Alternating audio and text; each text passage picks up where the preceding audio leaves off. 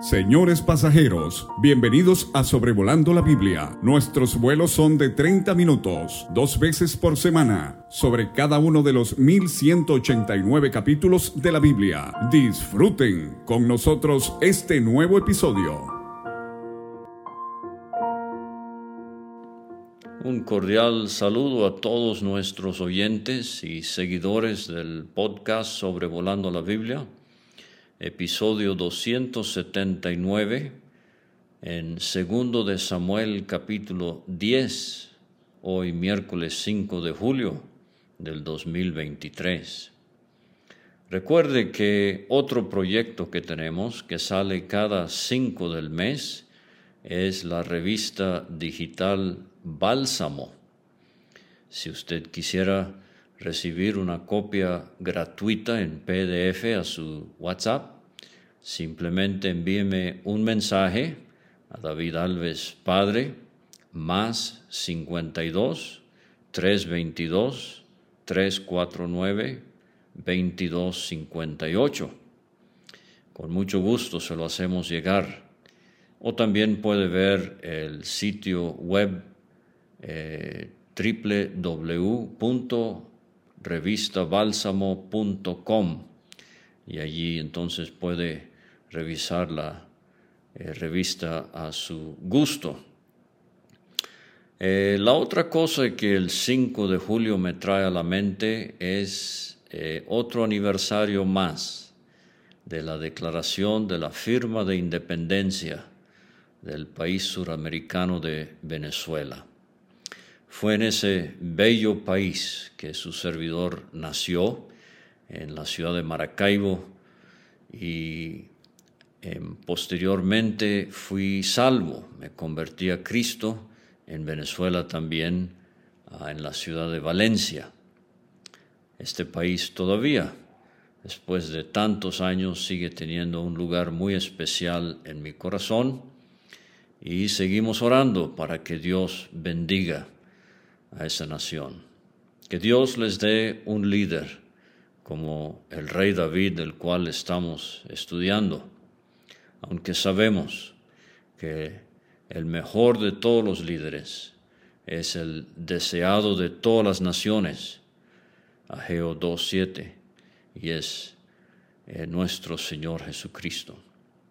Segundo de Samuel 10 tiene que ver con eh, un incidente un trágico incidente entre el rey David y los amonitas.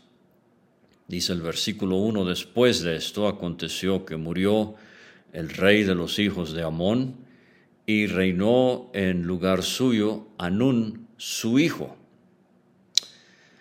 Eh, y el 2 nos dice el nombre de este rey que murió. Dijo David, yo haré misericordia con Anún, hijo de Naz, como su padre la hizo conmigo. Naz lo vimos allá en 1 de Samuel capítulo 11. Para estas fechas ya hace unos 50 años. Eh, dirigió a los amonitas en Transjordania, o sea, al este del Jordán. Eh, eh, los llevó a punto de atacar a Jabes de Galaad pero les propuso un pacto que incluía, extrañamente, sacarle los ojos derechos a los hombres de esa ciudad. Ellos pidieron tregua, buscaron ayuda en Israel y resultó que así se dio la primera gran victoria de Saúl, un rey muy prometedor, pero sabemos que rápidamente su reinado se fue de pique y Saúl terminó muerto a manos de los filisteos después de mucha desobediencia e infidelidad a Dios. Ahora, entonces, no se nos dice cuál fue el acto de misericordia que Naz hizo con David. Y esto es lo hermoso de actos de misericordia. Yo podría pasar el resto del tiempo de este podcast hablando de esto. Muchas veces son cosas que nadie sabe, pero alguien hace un acto de cariño, de bondad, de misericordia. Y aquí fue obviamente algo que David nunca olvidó. Seguramente sospecho que fue algo que Naz le hizo a David mientras David era perseguido por Saúl. Y de nuevo, uno nunca sabe los medios o los instrumentos que Dios usará para animar a uno, para fortalecer a uno. A veces aquellos que uno esperaba que serían los misericordiosos, resultan ser la fuente de más desánimo, resultan ser los más fríos, los más desinteresados. Publiqué recientemente en mi cuenta de Facebook, la palabra misericordia viene del latín misericordia, formado de miser, de donde viene miserable, desdichado, y cor o cordis, que significa corazón, y el sufijo ia. O sea que misericordia significa la cualidad o virtud de un sentimiento por un desgraciado, o si quiere, la cualidad de tener corazón por un desgraciado. Esto lo copié de etimologías.dechile.net también una virtud que lleva a compadecerse de las miserias y desgracias ajenas. Esta la copié de definición.d. En el Nuevo Testamento, el samaritano de Lucas 10 fue movido a misericordia. Esa es una hermosa figura de Cristo y su actitud hacia nosotros, los desgraciados, miserables, viles, pecadores. Pero también Lucas 15, el padre del hijo pródigo, cuando éste regresó, eh, dice que lo vio su padre y fue movido a misericordia y corrió. Una figura de Dios Padre hacia nosotros. Dios es rico en misericordia. David está mostrando otra vez que Él es rico en misericordia. Lo vimos con Mefiboset en el capítulo anterior con el episodio que nos presentó hábilmente David Alves Hijo. Esa misericordia fue bien aceptada, disfrutada. Pero estamos viendo aquí misericordia de David hacia Anún, que va a ser rechazada, no va a ser aceptada. ¿Qué tan misericordiosos somos nosotros? Esa es una buena pregunta. Tiempo de inventario para una autoexaminación. Dice, entonces envió David sus siervos para consolarlo por su padre. Ah, no solamente se describe a David queriendo mostrar misericordia, pero David quiere consolar a Anún por la muerte de su padre, el rey. Esta palabra consolarlo, de paso, es la misma expresión en el Salmo 23, a versículo 4, aunque ande en valle de sombra de muerte, dice David, eh, tú estarás conmigo, tu vara y tu callado me infundirán aliento. Entonces, fíjese, David quiere infundir aliento al doliente. Mas, llegados los siervos de David a la tierra de los hijos de Amón, los príncipes de los hijos de Amón dijeron a Anún, su señor, ¿Te parece que por honrar David a tu padre te ha enviado consoladores? ¿No ha enviado David sus siervos a ti para reconocer e inspeccionar la ciudad para destruirla? Fíjese qué desconfianza. En David, el deseo de mostrar misericordia fue una iniciativa propia, eh, fue algo que nació de su corazón. Pero con Anún la reacción a esta misericordia eh, fue una influencia de sus príncipes. Vamos a ver la mala influencia de consejeros eh, sobre un rey llamado Roboam, cuando lleguemos al libro de los reyes. Pero quiero detenerme aquí a preguntarle, creyente, ¿quiénes son sus consejeros? ¿Siembran gratitud o siembran sospecha. El Señor Jesucristo advirtió de que no debemos juzgar, o sea, motivos. eh, Mateo 7.1. Pablo dice en 1 Corintios 4.5, así que no juzguéis nada antes de tiempo hasta que venga el Señor, el cual aclarará también lo oculto de las tinieblas y manifestará las intenciones de los corazones y entonces cada uno recibirá su alabanza de Dios.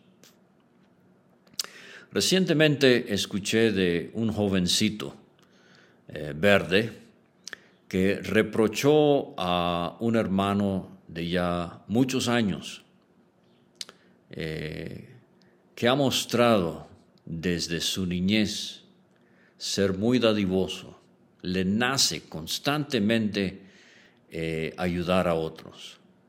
Lo he visto de cerca, lo conozco muy bien. Pero este muchachito, él reprochó a este hermano de que él hace eso nada más para ganarse adeptos. ¿Qué estaba haciendo él? Estaba juzgando al hermano dadivoso. Él no sabe cuál es su motivo, solo Dios puede juzgar los motivos y dejemos eso con Dios. En Tito 1.15 Pablo dice, todas las cosas son puras para los puros. O sea, así deberían haber recibido esta noticia los príncipes de Anún. Más para los corrompidos, dice Pablo, e incrédulos, nada les es puro pues hasta su mente y su conciencia están corrompidas.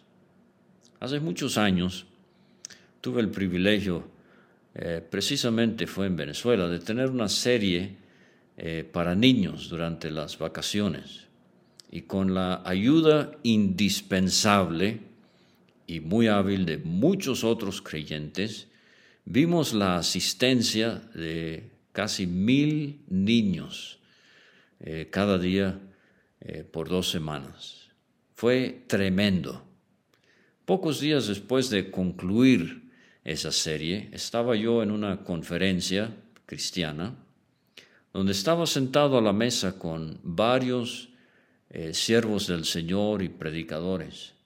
Y uno de ellos, de unos 50 años en el servicio del Señor, me dijo, David, ¿Cómo le hiciste para tener esa asistencia tan numerosa de niños? ¿Les regalaste grabadoras o equipos electrónicos a cada niño para que fuera o cómo, cómo estuvo? No ve, en vez de regocijarse, estaba buscando cómo sospechar de algo que eh, no debería haberlo hecho. Los consejeros de Anún juzgaron a David por la forma que ellos mismos actuarían. Recuerdo al hermano Hunter, eh, predicador escocés que venía mucho al Canadá y él le gustaba decir a menudo, predicamos contra nuestros pecados consentidos. Entonces, lo que estaban reflejando los príncipes de David era que ellos enviarían mensajeros a Israel para espiar, no para mostrar misericordia. Entonces Anún tomó los siervos de David, les rapó la mitad de la barba, les cortó los, vestidos por la mitad hasta las nalgas y los despidió. Isaías 15, 2, 24 nos hablan de barbas rasuradas y nalgas descubiertas como señales de tremenda vergüenza en estos países mediterráneos de estos tiempos. De hecho, segundo de Samuel 10.4 y el pasaje paralelo de 1 Crónicas 19 y Isaías 24 son las únicas veces que tenemos las palabras nalgas en la Biblia. A mí me sorprende el día de hoy vocabulario frecuente en la boca de creyentes que es indebido indecoroso.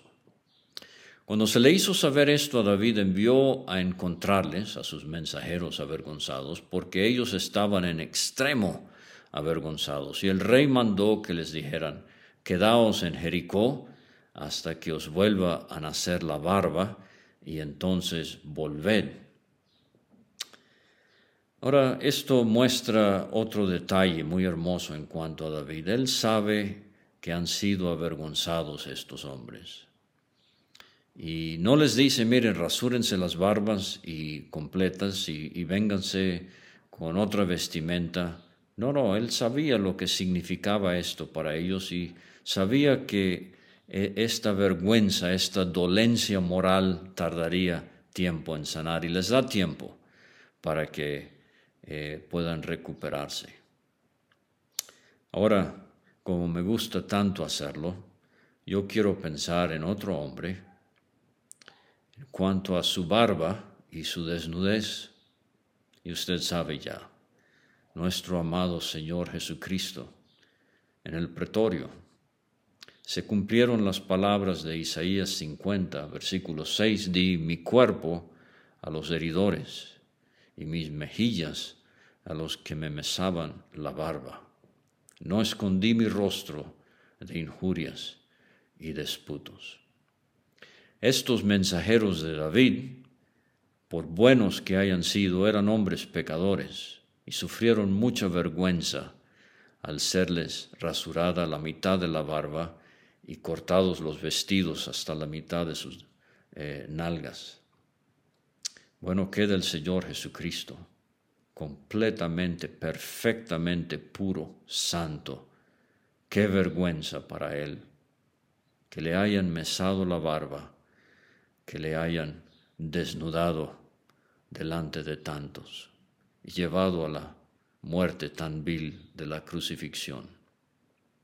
Vuelvo por un momento a eh, un aspecto práctico y la tristeza que da ver cómo hoy no hay vergüenza en cuanto a la desnudez. Yo conozco hijos de padres cristianos cuyos padres le compran eh, pantalones que les falta tela. O sea, vienen así nuevos de la tienda y les falta tela eh, muy cerca a las nalgas. No entiendo esto. Eh, uno tiene que lidiar todos los días ahora con limpia parabrisas, que son cholos, se suben a, a, limpiar el parabrisas del carro y es un desfile de nalgas, traen, las, traen los pantalones hasta abajo. Eh, y, y esto por decisión propia. Yo sé que si les comprara un cinturón se reirían. No quieren esto, ellos quieren eh, llevar estos pantalones así casi cayéndose al suelo. Es una vergüenza y nosotros como creyentes debemos siempre vestirnos de manera apropiada, con pudor y modestia. Bueno, dice el versículo 6, viendo los hijos de Amón que se habían hecho odiosos a David, con razón, enviaron los hijos de Amón y tomaron a sueldo a los sirios en Bet Rehob y a los sirios de Soba, veinte mil hombres de a pie del rey de Maaca, mil hombres y de Istob doce mil hombres. Fíjense, estos son los ofensores y ahora se muestran agresivos. En vez de David ser el agresivo por la ofensa a sus mensajeros, eh, David muestra eh, mucha mansedumbre, fuerza bajo control, pero estos hombres están mostrando realmente eh, el, calibre que son. Cuando yo, David, esto, eh, envió a Joab, su comandante, con todo el ejército de los valientes, y saliendo los hijos de Amón, se pusieron en orden de batalla a la entrada de la puerta, pero los sirios de Soba, Reob, Istob y Maaca estaban aparte en el campo. O sea, era una táctica eh, muy antigua militarmente hablando, la táctica de la emboscada. Viendo pues Joab que se le presentaba la batalla de frente y a la retaguardia, entresacó de todos los escogidos de Israel y se puso en orden de batalla contra los sirios. Entregó luego él eh, el resto del ejército en mano de Abisai, su hermano. Recuerde, este es el otro hijo de Sarbia. Asael ya ha muerto y lo alineó para encontrar a los amonitas. Y dijo, si los sirios pudieron, pudieran más que yo, tú me ayudarás. Y si los hijos de Amón pudieron más, pudieran más que tú, discúlpame, yo te daré ayuda. Me gusta mucho el versículo 13 por dos razones, por lo menos. Dice Joab, esfuérzate y esforcémonos por nuestro pueblo. qué palabras para la juventud, especialmente entre el pueblo del Señor, y la necesidad que hay de espiritualidad y de ayuda en las iglesias locales. Esfuérzate, joven, y esforcémonos por nuestro pueblo y por las ciudades de nuestro Dios. Ahora fíjese la segunda mitad, y haga Jehová lo que bien le pareciere. O sea, yo tengo que echarle ganas, como decimos mucho en México, pero también estoy consciente que Dios hará lo que él lo que a él le parece. Este es un versículo que muestra cómo eh, la soberanía de Dios y la responsabilidad del hombre son como los rieles del ferrocarril. Eh, Joab no dice, miren, vamos a dormirnos que al cabo Dios va a hacer lo que bien le parece. No, no, no. Eh, Joab no dice, vamos a tener que esforzarnos porque quién sabe si Dios nos va a ayudar o no. No, fíjese, Joab sabe que Dios va a hacer lo suyo, pero él también sabe que nosotros tenemos que hacer lo nuestro. Y así es en la vida cristiana.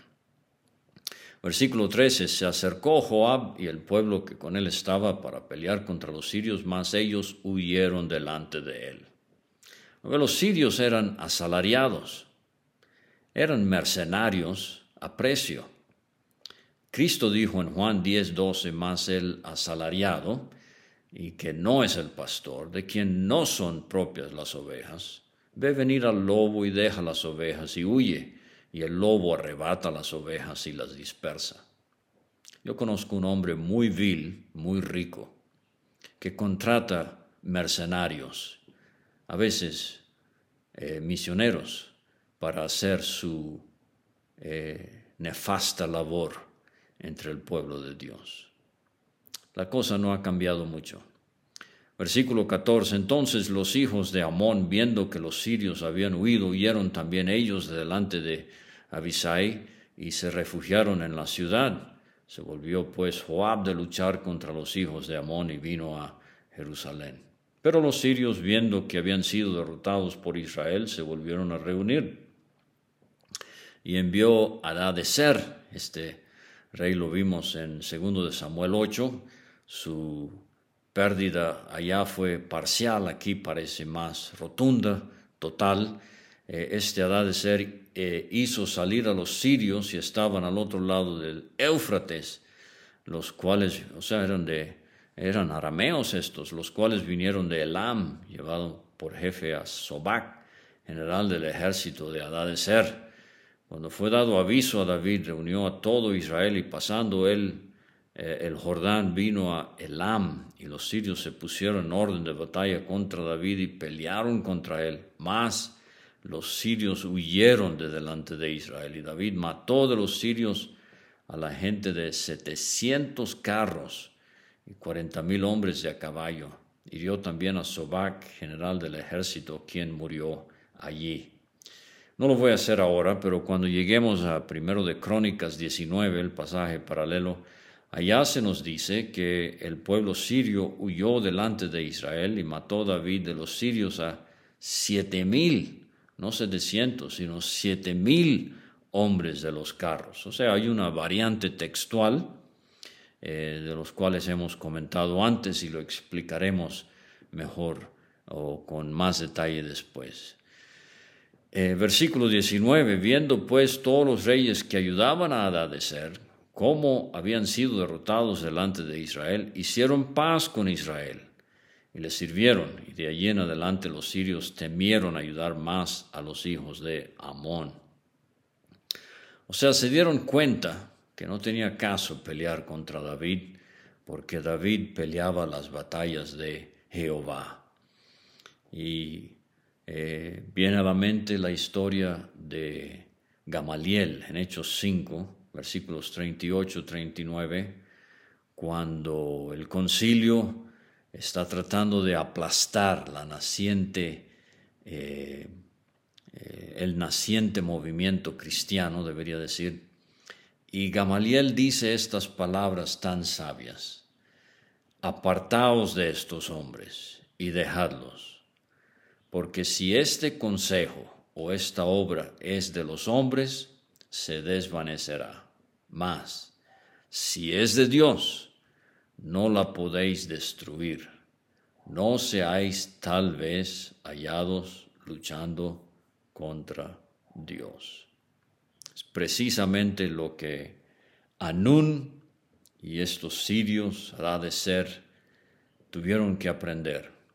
Tremendo error de los consejeros de Anún de mal interpretar eh, la gracia, la misericordia de David. Y quiero advertir a la persona que no es salva, hace usted mal en resistir la gracia de Dios. Se está equivocando en ponerse eh, declaradamente en contra de Dios.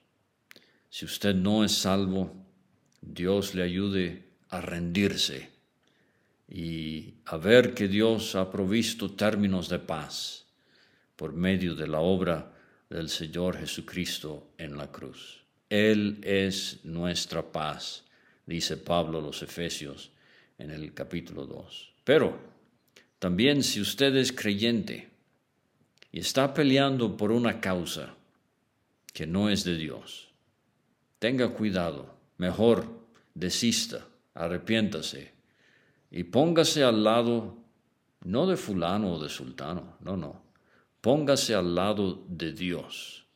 ¿Cómo será eh, que uno puede saber si está al lado de Dios en un asunto? Póngase al lado de las escrituras, estudie su Biblia, no se deje llevar por consejeros que van a arruinar su experiencia cristiana. Muchas gracias por escuchar y hasta el sábado con segundo de Samuel capítulo 11.